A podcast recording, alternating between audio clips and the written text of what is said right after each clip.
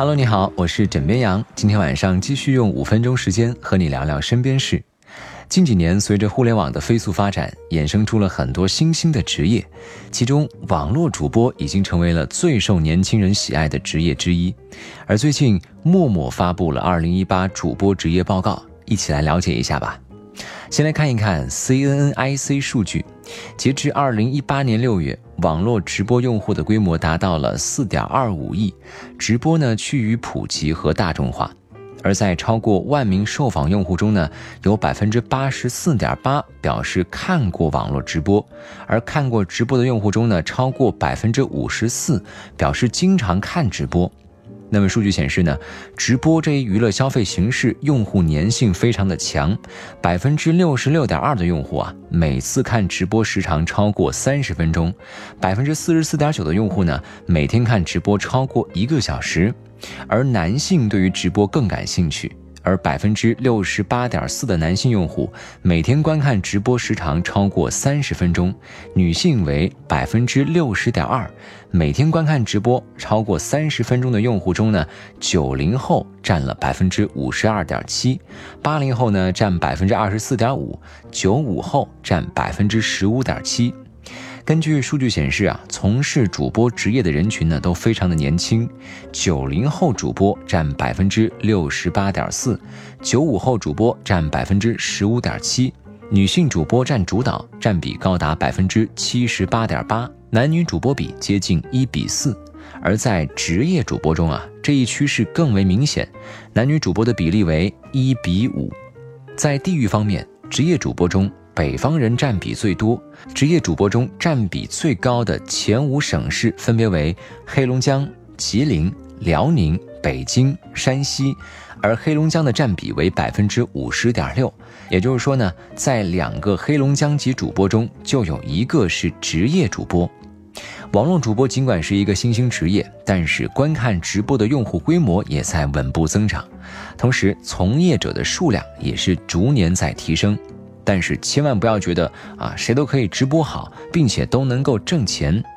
根据数据显示呢，职业主播中大学以上学历含大专占比为百分之四十四点五，而主播的收入与学历成正比，学历越高，收入越高。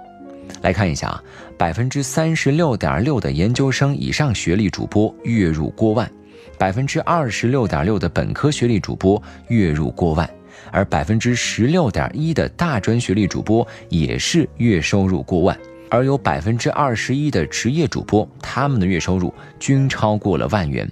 同时，经济越发达、年轻人口比例越高的省市，高收入主播占比就会越高。而月收入超过万元的主播占比最高的前五省市分别是北京、上海。浙江、天津和内蒙古，由于观看直播用户的高峰时期啊，都在闲暇时间，比如说下班之后，那么主播的工作时长呢，通常也会放在晚上。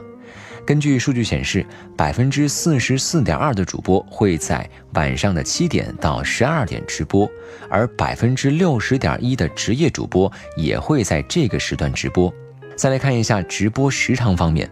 百分之十七点三的职业主播每天的直播时长超过八个小时，男性主播比女性主播能够吃苦，有百分之十点六的男性主播每天直播时长超过八个小时。同时，有不少主播表示啊，由于长期的熬夜直播，节假日无法正常休息，三餐不规律，困扰他们的三大职业病是失眠、腰颈椎不好、用嗓过度。所以说，每个职业想要做好，真的都挺不容易的。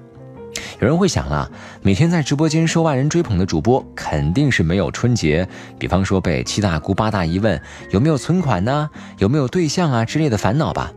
那真的是如此吗？